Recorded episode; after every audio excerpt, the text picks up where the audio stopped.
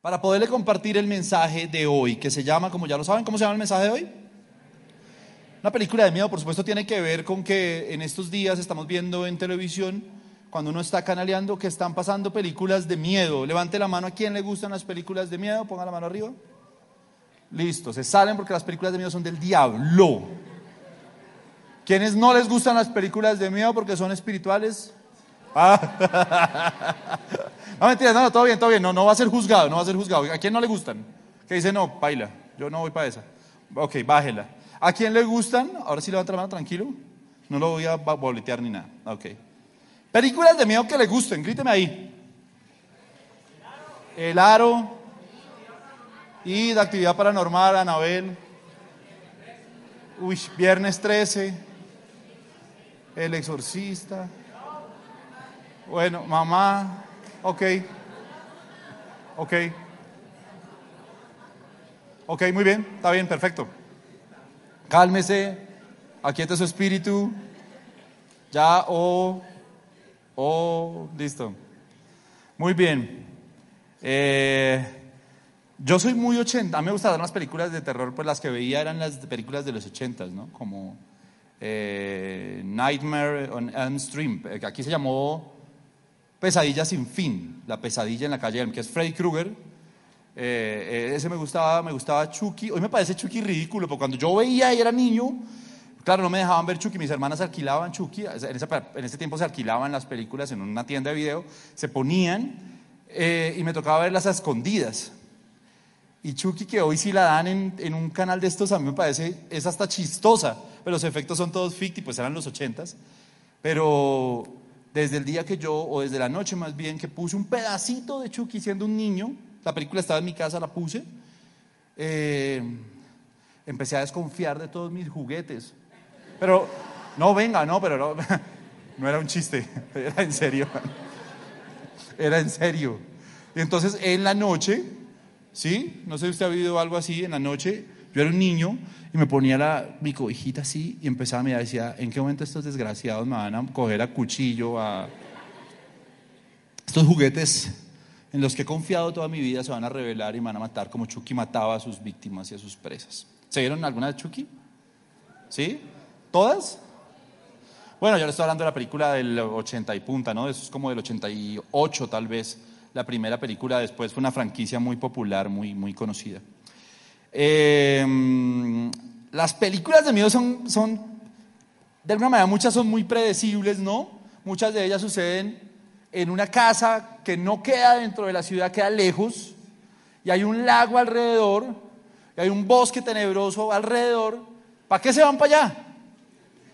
Lo primero que uno dice es cuando van en el viaje, siempre hay un viaje, ¿no? Porque se tienen que ir por algo. Cualquier excusa buscan para que vayan allá y se los pelen a todos. Y uno desde el primer momento que está en la sala dice, bueno, ¿para qué se pone? O sea, ¿quién, ¿para qué se va para allá si sabe lo que le va a pasar? Lo sé yo, lo sabe usted. ¿Para qué se expone? ¿Sí o no? Eh, muchas de esas películas eran grupos de amigos. Es típica película eh, de Hollywood de suspenso, de terror, que llega un grupo de amigos a una casa. ¿Sí o no? Y se los van pelando uno a uno. ¿Se ha visto una película así, parecida? Y llegan todo el grupo y son, ahí son como, pueden ser universitarios y yo no sé qué, le meten algo de romance al principio, para que cuando maten a uno de ellos, a una de las viejas le duela y llore y tal. Eh, y entonces uno dice, ay, voy a traer a leña para prender la hoguera, ¿no? Y se va al bosque, sale de la casa. ¿Para qué se pone, hermano? O sea, se lo van, a, lo van a matar. Y nunca vuelve. Y todos, uno a uno, porque no son lógicos, o sea, no se van en grupos, sino que uno a uno se va para que se, para que se los pelen de a uno. Uno está como espectador viendo eso y ya el último, el último escucha un ruido y dice, imagínese, escucha un ruido para alguien ahí como si lo hubieran ahorcado y él dice, oh, voy a ir a ver qué le pasó a mi amigo. Mano, coge ese carro y piérdase. Pero no, él dice, voy a ir a ver qué le pasó. Eh, siento que es raro que mis amigos estén desapareciendo esta noche. Entonces voy a ir y él va y uno como espectador dice, ay, vaya, mano, que lo maten, se lo merece, mano. Ya después de todo lo que vio, se lo merece, va, que lo maten, hágale. De eso se trata más o menos la mayoría de las, eh, películas de miedo. La sombra de cuando uno ve películas de miedo le pasa como a mí, que llega por la noche, o, o usted es muy machito y no le pasa, y, y le da nervios. Y como me pasó a mí de niño, ver las cosas raras. ¿Cuál era la película en la que todas las cosas pasaban como a las 3 de la mañana? ¿Cuál era el conjuro? Siempre pasaba y miraba el reloj y eran las 3 de la mañana. Y el día o, la noche que usted vio esa película, se despertó asustado en la noche, miró el reloj y ¿qué hora era? Uy, papito Dios, las 3 de la mañana. Usted dijo, no, ya fue. Bueno, se alcanzó a dejar un ministerio, mano. se alcanzó a predicar la palabra ya un par. Espero que se hayan convertido. Esto que estoy hablando hoy un poco en broma tiene que ver con algo que les quiero dejar en su corazón hoy. Y son algunas áreas de nuestra vida. La película de miedo es una gente que vive normal, normal, pero de un momento a otro su vida se le convierte en una película de miedo. Eh, ejemplos. Ah, la señora que vio, la niña que vio un video y puso el video y salía, ¿cómo se llamaba? Samara, ¿no? Samara la del aro. Eh, y salía Samara ahí en unas imágenes raras y se acabó el video y sonó el teléfono. Y ella contestó, ¿y qué le dijeron? Seven days. O sea que en siete días se le iban a pelar. O sea, ella vivía una vida normal, pero tomó unas decisiones que hicieron que empezara a vivir una película de miedo. O sea, la película de miedo empieza cuando le hacen esa primer llamada. Y así todos, uno tomó la decisión de irse a una casa eh, para que se los, mataran a todos, eh, cometieron un error en un verano que después les dijeron, sé lo que hicieron el verano pasado y todo eso. En algún momento de nuestra vida, si no nos cuidamos, si no tomamos buenas decisiones, casi todas esas decisiones se toman a la edad en la que todos ustedes están. Nuestra vida se puede convertir en una película de miedo. Ya no veo tantas películas de miedo porque la verdad, voy a decir una cosa que es muy obvia, me dan miedo. Pero, pero cuando uno reflexiona dice, me dan miedo que, que sí, o sea, pierdo mi paz. No, no, no, no porque me salte un demonio y se me meta a la pantalla, pero sí pierdo mi paz, o sea, sí no sé, no las, no las capoteo como cuando era joven, que antes me reía de los que iban conmigo a la sala y, y se asustaban y yo, ay, chiquillos, no saben lo que es. Ok. Y quiero hoy hablarle de un a partir de un par de títulos de películas que para mí han sido emblemáticas del cine de terror. Sí me gusta mucho. Algún día me gustaría hasta haber hecho una película de terror, o sea, haberla escrito. Parece que es un género que tiene mucha cosa chévere, como guionista, digamos. Eh, y quiero compartirle algo que tiene que ver o que nos puede alertar sobre cosas que podemos vivir en la vida y que la pueden transformar en una de estas películas de miedo. La primera es un clasicazo del año 1984 que nos dio a conocer a un señor llamado Freddy Krueger. En Colombia se llamó Pesadilla sin fin. El título original en realidad era Pesadilla en la calle Elm. Sucedía en una ciudad ficticia de Ohio. ¿Alguien aquí sabe la historia de esa película? ¿De qué se trata más o menos o no? Bueno, pues había un grupo de chicos, como cuatro, en diferentes casas, que empezaron a tener sueños porque un psicópata se les metía en sus sueños y básicamente lo que sucedía es que esa pesadilla nunca acababa. Ellos se despertaban de la pesadilla y resulta que no se habían despertado, seguían en el sueño y cuando el tipo los mataba en el sueño morían en la vida real. Una película muy educativa y tierna que trataba de eso, de cómo se metía en los sueños y toda esta vuelta. Y me puse a pensar, ¿qué puede ser una pesadilla sin fin? O sea, una pesadilla que nunca cabe en la vida de cada uno de nosotros. Y no encontré algo que, me, que fuera más pesadilla que esta pesadilla que nos cuenta Salomón en los Proverbios. Proverbios capítulo 5, vamos a leer del 3 al 17 en la nueva traducción viviente, que dice lo siguiente. Lo voy leyendo y vamos mirando cuando esto se empieza a convertir en una pesadilla. Pues los labios de una mujer inmoral son tan dulces como la miel y su boca es más suave que el aceite. Pero al final ella resulta ser tan amarga como el veneno. Ahí uno empieza a ver una pesadilla. Tan peligrosa como una espada de dos filos. Sus pies descienden a la muerte.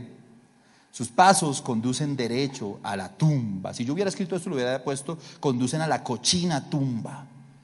Pues a ella no le interesa en absoluto el camino de la vida, va tambaleándose por un sendero torcido y no se da cuenta. Así que ahora, hijos míos, escúchenme, nunca se aparten, nunca se aparten de lo que les voy a decir. Y pega un grito Salomón y dice, aléjate de ella, no te acerques a la puerta de su casa. Si lo haces, perderás el honor y perderás todo lo que has logrado.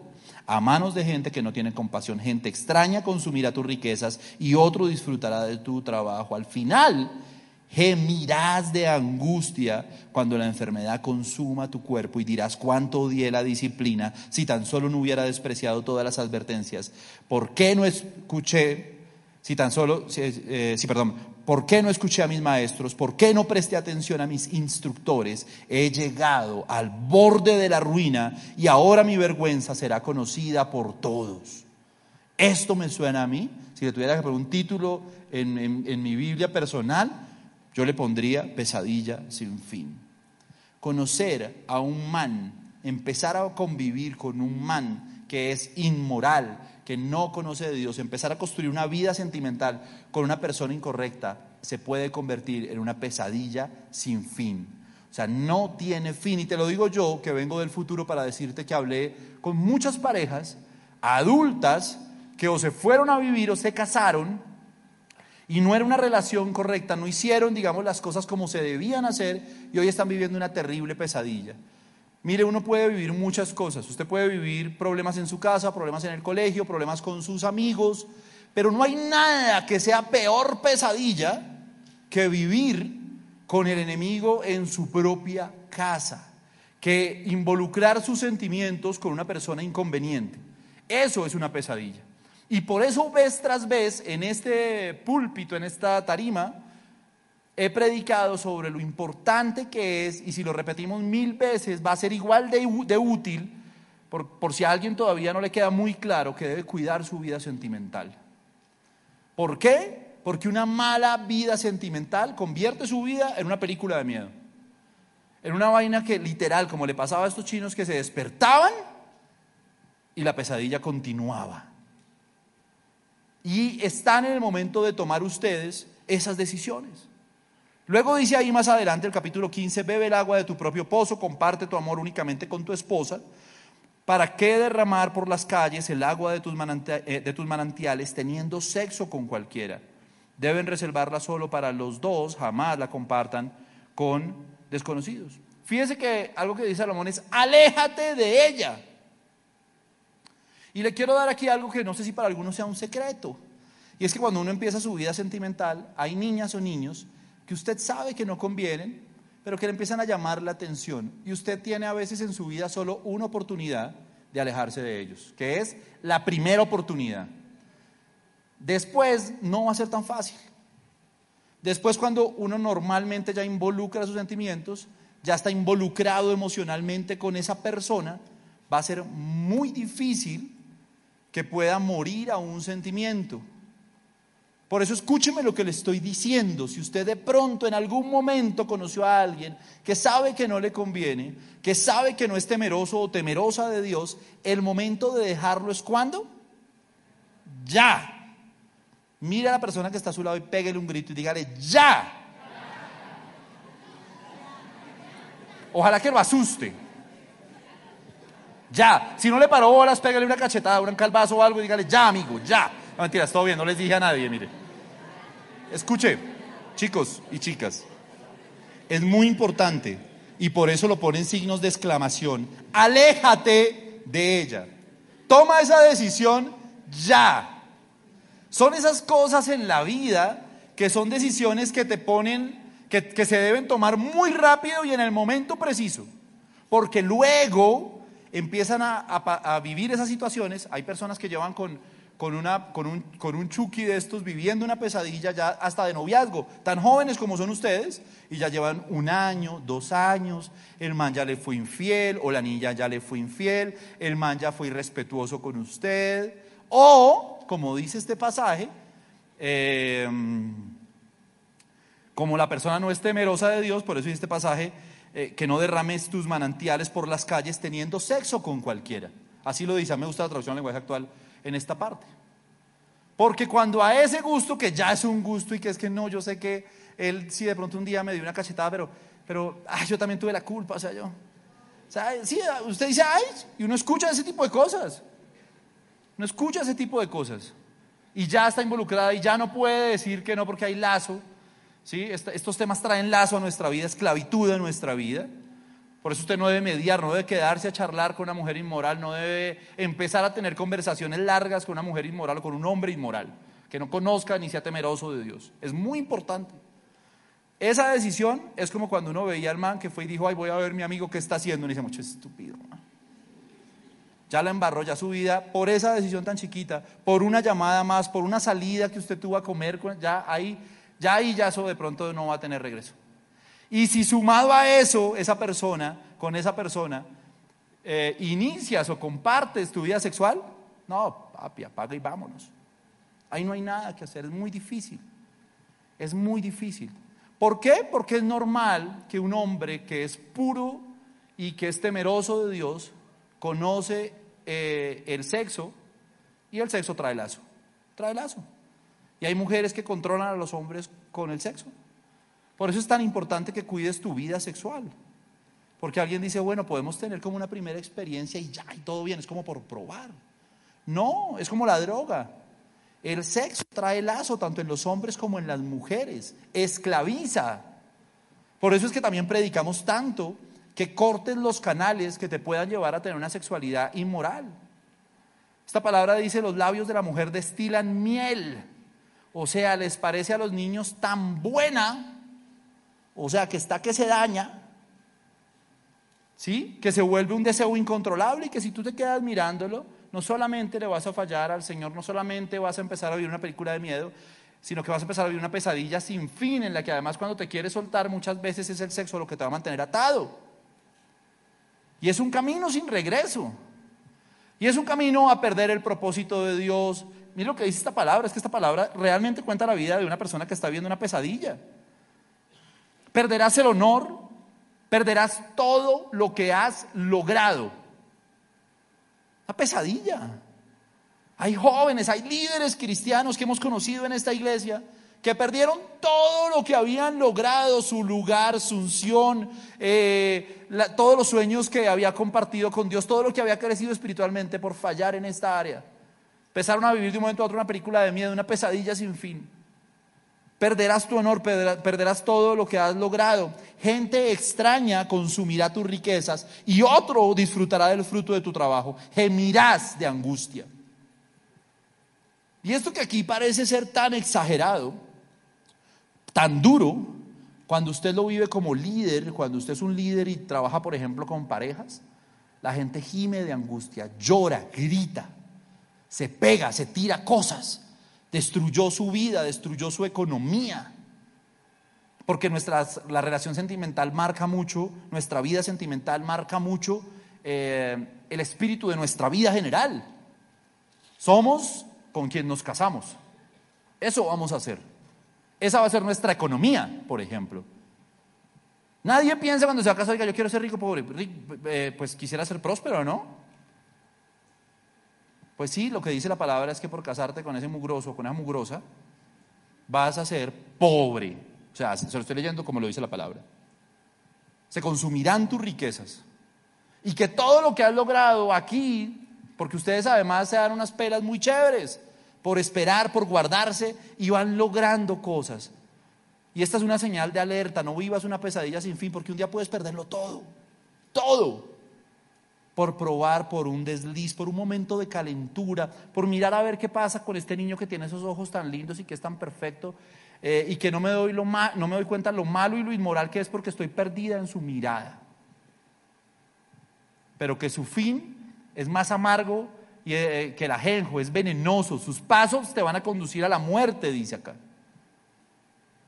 Predicamos mucho de esto, chicos, no por capricho, sino porque si tú eres líder cristiano, líder de jóvenes, sabes, y estás de acuerdo conmigo, en que el mayor número de jóvenes que perdemos, que el enemigo nos, nos, acude, nos quita y que luego los tiene en esclavizados en el mundo, el camino que escoge Satanás casi siempre es sus sentimientos. Una mala relación. Un día tú tenías una discípula perfecta, maravillosa, eh, que decía, esta va a ser, mejor dicho, la, la, próxima Sara Castellanos de Zipa, yo qué sé.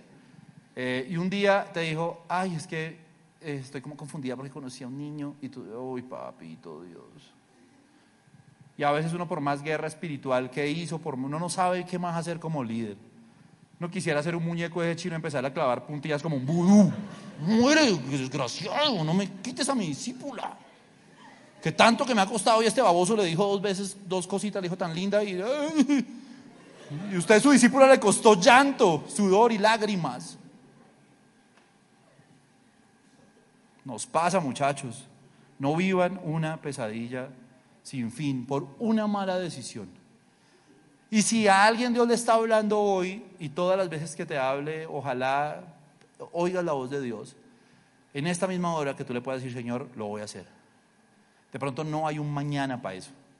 De pronto si ya no tomaste la decisión hoy mañana vas a estar muy involucrado con una persona y esa persona se va a echar por la borda todo lo que tú has querido construir. Hay gente que viene acá y se, ilusiona mucho, ¿no? Si te hablo a ti que de pronto tienes un noviecito, una noviecita fuera de la iglesia y la estás capoteando, todo bien. ¿Sí? Y estás acá y me dices, ay, este mamá va a empezarme a hablar a mí. Qué pena, amigo, amiga. Discúlpame. Pero te lo tengo que decir.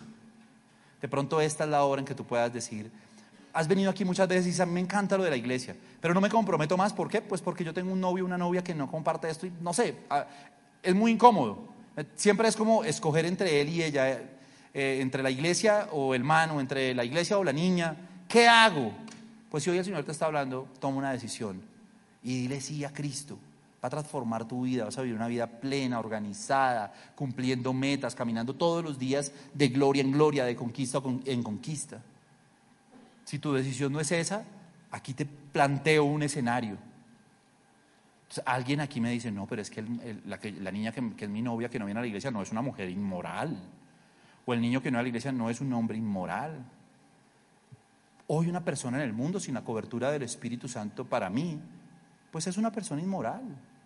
Una persona que cuando le toque poner a prueba su moralidad en un mundo tan difícil como el que estamos viviendo, desprovisto del Espíritu Santo, va a tomar decisiones incorrectas. Dios te va a guardar aquí de infidelidades, de dolor, de traiciones. Este es un llamado de alerta que te hace el Señor. Amén. Ok. La segunda película que les quiero traer hoy es un peliculón también, ¿no? Se llama El Aro. ¿Todos saben de qué se trata el aro? Ya se los resumí acá. Básicamente es, en esa época no había, no había streaming, entonces habían videocassettes. Entonces uno ponía el cassette en el, en el VHS y ponía play. Y se empieza a difundir un video que muestra a una niña, una vieja ahí cepillándose el pelo y unos caballos que se van por un precipicio y cosas raras que no tienen mucho sentido. El chiste es que el que ve el video recibe una llamada inmediatamente y le dicen siete días. Y a los siete días vienen y chao, muere. ¿Y cómo pasa? ¿Saben cómo se acuerdan cómo pasa? El televisor y sale eh, Samara, que es, que es una flaquita, muy tierna, que camina como todo, como, como todo raro, yo no sé cómo camina. Eh, y que cuando mira así tiene la cara terrible, man. No, usted le viene a China y usted dice, no, ya me, ya me morí acá. Y efectivamente, además la gente que la, que la Samara mata, le gusta matarlos, eh, que la cara les quede desfigurada. Entonces, como la cara totalmente desfigurada, el cuerpo todo desfigurado también. Es una película muy educativa, por si algún día quiere ver, quiere ver algo didáctico. y me habla de eso, ¿no? De qué ponemos en nuestro tele. En el caso del aro, literalmente el que ponía ese programa moría. O sea, literalmente. Ahora, esto parece muy excesivo, ¿no? Ah, tampoco. O sea, como que, no sé, como que va a ver Los Simpsons y después me morí. No. Como que va a haber Stranger Things y va a venir el Demogorgón a mi casa y me va a matar. No, seguramente no. Pero, Primera de Corintios 10, 23, traducción al lenguaje actual. Algunos de ustedes dicen, yo soy libre de hacer lo que quiera. Claro que sí. Pero no todo lo que uno quiere conviene, ni todo fortalece la vida cristiana. ¿Cuánta sabiduría hay acá, sí o no? Fíjese usted que la Biblia eh, en sí mismo no nos está prohibiendo casi nada cuando dice, algunos de ustedes dicen, yo soy libre de hacer lo que quiera. Y Pablo dice, claro que sí. Amigo, le puedo predicar desde acá que usted es libre de hacer lo que se le dé la gana. La Biblia lo dice. Pero la Biblia demanda de nosotros madurez y como somos maduros, entonces nos advierte. Pero no todo lo que uno quiere conviene. Ni todo fortalece mi vida cristiana. Los medios de comunicación, y se lo digo yo que soy comunicador y que creo que tengo autoridad profesional para decirle eso, porque uno básicamente lo que estudia es la comunicación, cómo, cómo funciona la comunicación. Hago, eh, o durante mucho tiempo, ahora no tanto, pero hago comunicación política, por ejemplo, para empezar a venderle candidatos, sueños a la gente y cómo logra uno a través de los medios de comunicación insertar pensamientos que la gente no tenía, mover la intención de voto eh, mover la intención de compra para los que aquí puedan ser de pronto publicistas. Los medios de comunicación tienen una tremenda implicación sobre lo que somos. Vivimos en un mundo que no nos damos cuenta, pero la visión que nosotros tenemos del mundo no nos la dieron nuestros propios sentidos ni nuestro criterio. La gran mayoría, creo que el 70 u 80% de las cosas que nosotros creemos sobre este mundo, sobre quiénes son los buenos y quiénes son los malos, eh, ha estado determinada por los medios de comunicación, por lo que hemos visto en series, en novelas, en películas, en internet. Nuestra vida sexual también está a veces muy determinada por lo que vemos, nuestros estereotipos de belleza, ¿sí o no? Vea que hay algunos videos donde le muestran a usted los estereotipos de belleza de cada década. Y si usted viera hoy a una mujer de los años 20, diría, está re fea. ¿Por qué? Porque hoy, hoy atendemos unos estereotipos de belleza diferentes. Entonces fíjese que ni siquiera la belleza es algo que nosotros mismos construimos.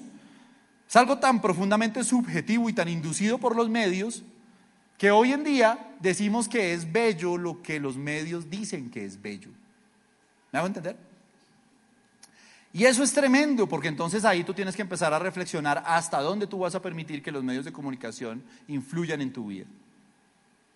Y esto lo digo para aquellos que están pegados a las redes sociales, pegados al TikTok. Mire, yo, yo antes decía no tengo nada contra TikTok, pero ahora digo tengo muchas cosas en realidad.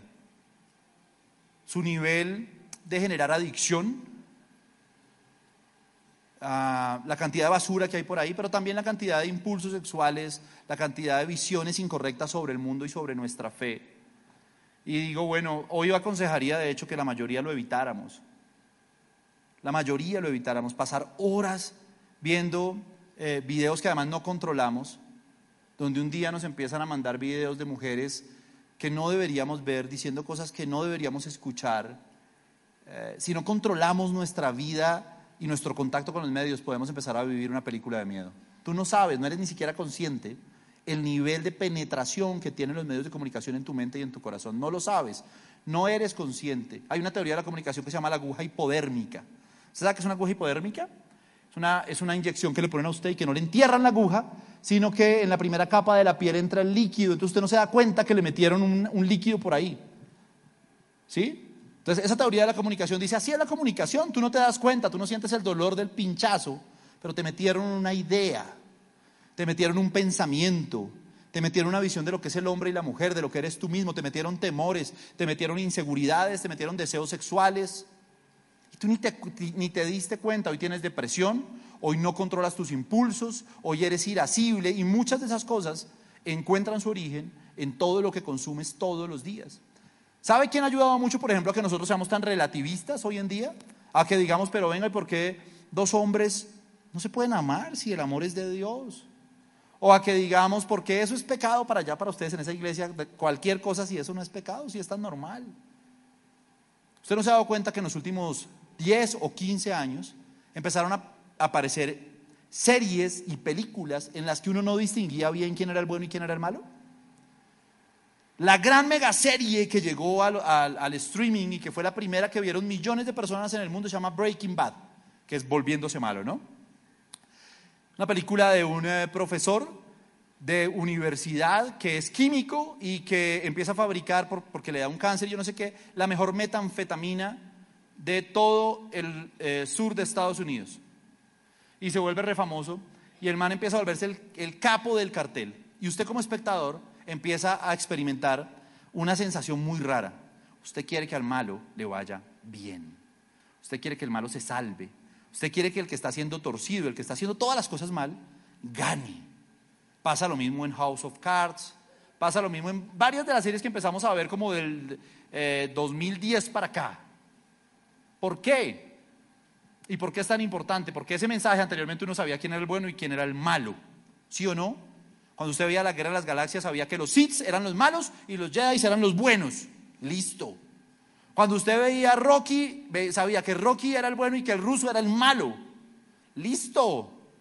Uno defendía los valores, defendía la vida en familia, el otro defendía todo lo malo. Ahora, ese relativismo que nosotros estamos viviendo, eso que le cuesta a usted tanto decir, Dios mío, es que en la iglesia dicen una cosa, pero, pero es que yo veo que eso tampoco es que sea tan grave. ¿Quién le enseñó eso a usted? Ese mensaje se lo metieron con una aguja hipodérmica. Usted ni se dio cuenta en qué momento usted empezó a tolerar aquello que para la Biblia es pecado. Y es todo lo que estamos viviendo hoy en día. Hay algunos de ustedes que pueden llegar a pensar hasta, oiga, yo también creo que ese tema de la legalización de la marihuana deberían legalizar esa vuelta. Mire que nos evitaríamos muchas cosas. ¿Quién te metió esos pensamientos? ¿Realmente hacen parte de reflexiones tuyas? ¿O de todo eso que tomas de todos lados empezaste a construir de los medios, de las series, de los noticieros, de lo que sea, de las redes, empezaste a construir un criterio que no es tuyo, a pesar de que tú creas que sí lo es. ¿De dónde vienen esos impulsos que no logras controlar? Ustedes que son hijos de la generación del reggaetón, que crecieron de la gasolina para acá, que les tocó tragarse a Wisin y Yandel, a Don Omar, a ¿qué más? A Tito el Bambino, a Cali el Dandy, a, a Daddy Yankee Joe, The, Way, eh, a toda esa gente, mano. ¿Sí o no? Que les tocó ver surgir a Bad Bunny, que les tocó ver surgir a la Rosalía. ¿Qué hay detrás de todo eso? ¿Qué hay detrás de toda esa industria? ¿Sabe qué hay? ¿Cuál es la gran la gran enseñanza, la gran semilla que deja toda esa generación de reggaetón en esta generación. Una cantidad de embarazos no deseados, una cantidad, problema de salud pública que hoy en los municipios, en los departamentos, en la nación no sabemos qué hacer para que las chinas no se embaracen tan jóvenes. ¿Por qué se embaraza una niña joven? Yo les voy a decir algo con mucha honestidad. Hoy en día, que a los jóvenes no les da pena nada. O sea, a los jóvenes no les da pena ir a una droguería y decir, ven, regálame, véndeme un condón. ¿Sí? Antes era un tabú, hoy no. ¿Por qué tienen relaciones sexuales sin preservativos y todo eso? Porque su cabeza está inundada de pornografía, está inundada de toda esa generación del reggaetón, de mujeres desnudas o semidesnudas en casi todos los videos, de letras que todos los días, vez tras vez, les están recordando lo fabuloso que es el sexo, ojalá en todas las posiciones posibles. Cuando yo le inyecto a eso a una generación, ¿qué quiero? ¿Cuál quiero que sea el resultado?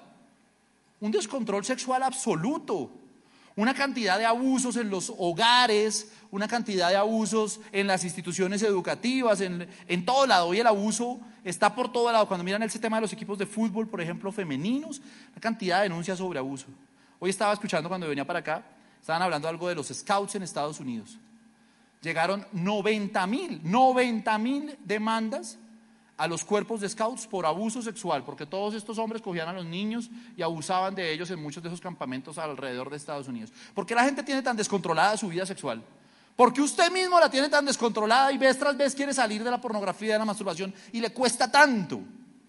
Porque tiene su cabeza llena de basura sexual. ¿Quién le metió eso?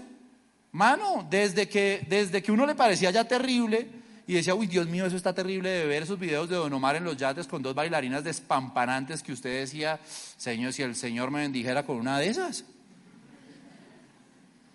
Y cada vez empezó a ser peor. Y cada vez las imágenes empezaron a ser más duras y usted empezó a ser más tolerante.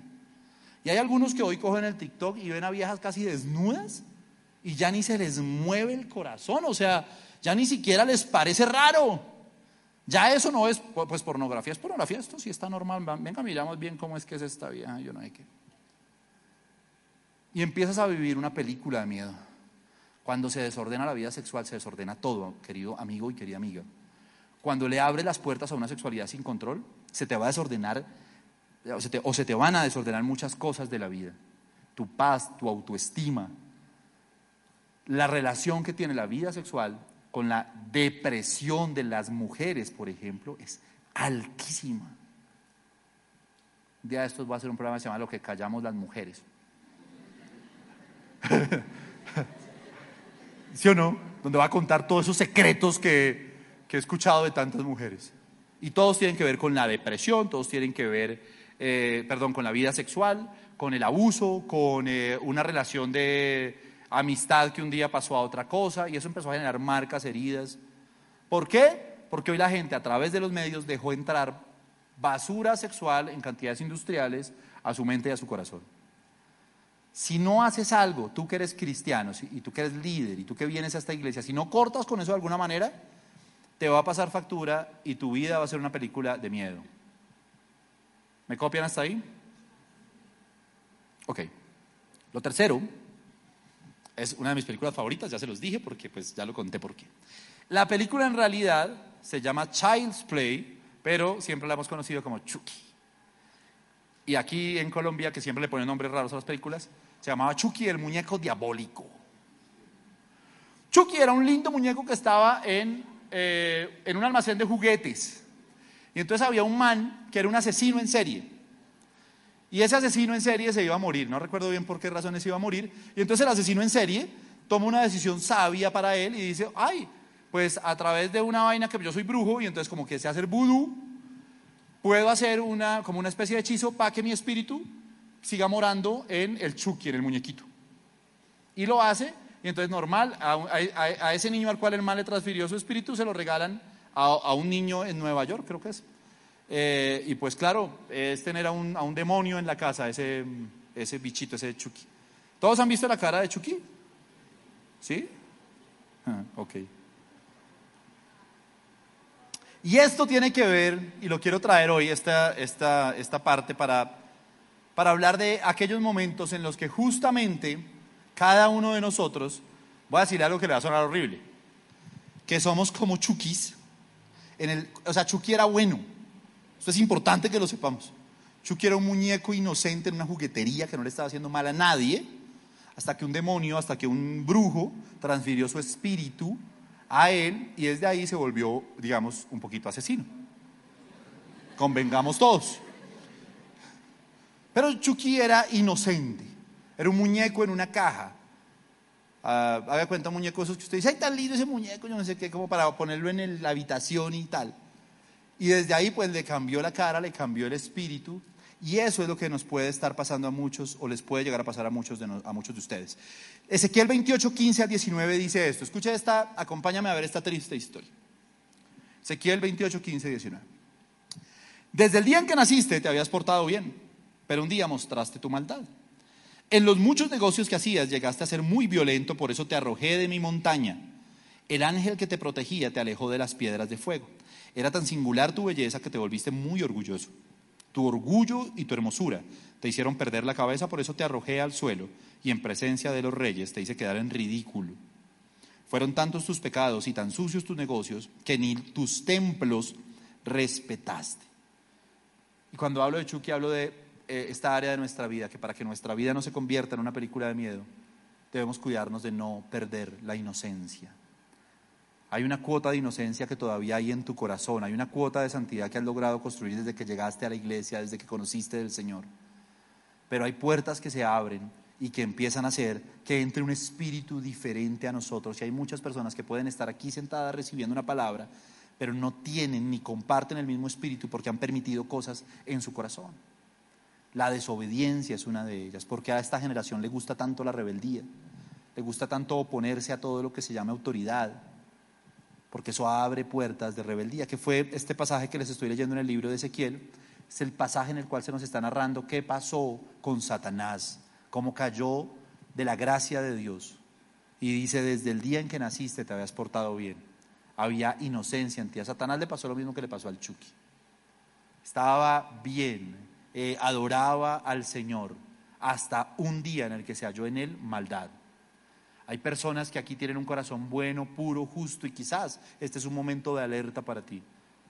Cuídalo, guárdate. Nunca pierdas que porque el mundo te está diciendo que ahora todo es tan flexible, entonces tú digas, ah, yo veo que aquí me puedo flexibilizar. Porque esa inocencia que has guardado, que has cuidado, se puede ir por la borda. Eras tan bueno en tu comportamiento hasta el día en que se halló en ti maldad la niña que se ha guardado, le digo a las niñas que se guardan que se cuidan, que desde muy niñas, algunas crecieron desde muy niñas en la iglesia y otras no, otras llegaron más grandes, pero que desde que llegaron acá han guardado su corazón para la llegada de ese príncipe azul, de esa persona que Dios tiene para ti. Y se han guardado, a muchos hasta bonitos les han hecho el feo. Y han orado y han, eh, y han soñado con eso, y han soñado con una inocencia muy bonita. Pilas, porque un día por un mal paso, por una mala decisión, por una ligereza, por una indiscreción, puedes perder todo eso que tanto te costó y puedes permitir perder la inocencia. Y una vez se pierde la inocencia, a veces es muy difícil de recuperar. Fíjese que lo primero que le pasa a Adán y a Eva es que se visten. Y eso deja ver que, que ellos tuvieron un deseo inmoral, impuro que nunca habían tenido antes, pero cuando ellos pecan y se, dan cuenta que están desnudos, es decir, el sexo les empieza a generar algo que antes no les generaba. ¿Por qué? Por el pecado. Cada uno de ustedes, chicos, que está aquí, que se ha guardado, que ha esperado, que persevere en eso. Un día, una mala decisión un día una desobediencia, un día faltar a tus autoridades, un día decir, ay, yo eh, voy a tomarme un tiempito ahí, todo bien, que no voy a ir a la iglesia por X o por Y, puede llevarse al traste todo lo que has construido por años y puede cambiar tu espíritu. Y es así, es, tan así, o sea, yo, yo lo he vivido tantas veces con tantos chicos, que eran de una manera y uno sabe que cayeron y que hablaron con uno, yo no sé qué, pero el espíritu cambió y muchas veces cambió para siempre. Y lo más bonito que tú tienes en tu juventud es eso, es inocencia. Es eh, eso que con, que con un día que, que te acariciaste con alguien, ¡ay! se fue al traste y nunca va a volver, amigo. No lo pierdas, guarda los tesoros que el Señor te da. Guarda tu primer amor. El primer amor nos vuelve a, todos nosotros a la inocencia. Guarda eso que encontraste en un encuentro, un día especial con Dios. El Señor te visitó. Tuviste algo tan bonito que, que así hubieses pecado, hubieras llegado lleno de pecado a este lugar como llegamos todos. Sería como que algo en ti se recuperó, volvió a nacer. Una inocencia que se había perdido volvió. Cuídala. Protégela, protégete. Que no pierdas tu inocencia, aquellos que juegan con Dios. Cuando tú juegas con Dios, fíjese que al final lo que hizo Satanás dice esta palabra, fueron tantos tus pecados y tan sucios tus negocios que ni tus templos respetaste. Hay gente que ya le vale hongo venir acá y salir a pecar. Hay gente que ya le vale hongo estar entre semana haciendo cosas que no debe hacer y venir. O sea, ya perdió como la sensibilidad moral.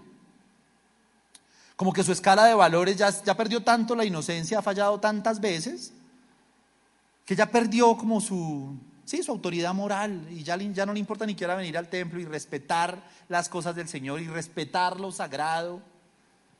Ya hasta el líder le puede hablar mirándolo a los ojos que todo está bien y, aparentar ser muy espiritual.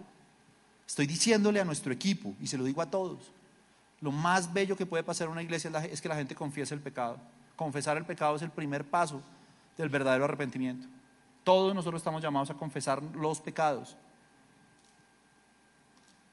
A mí no me da miedo que mi ministerio se confiese el pecado. Me daría más miedo que fuéramos un ministerio de fariseos, de hipócritas, donde, donde el, el, mugre lo barremos por debajo del tapete. Me gusta donde se confiesa el pecado, porque donde se confiesa el pecado se sanan las heridas, se curan las ovejas, se pastorea. Por eso es tan importante, chicos, que todo esto que estamos viviendo en estos tiempos, con estos mensajes y demás, con el devocional que estamos haciendo, nos lleve a vivir un genuino arrepentimiento, a confesar nuestro pecado y a permitir que el Señor sea sanándonos de una vez y para siempre. Amén. Y el último, cierro con este.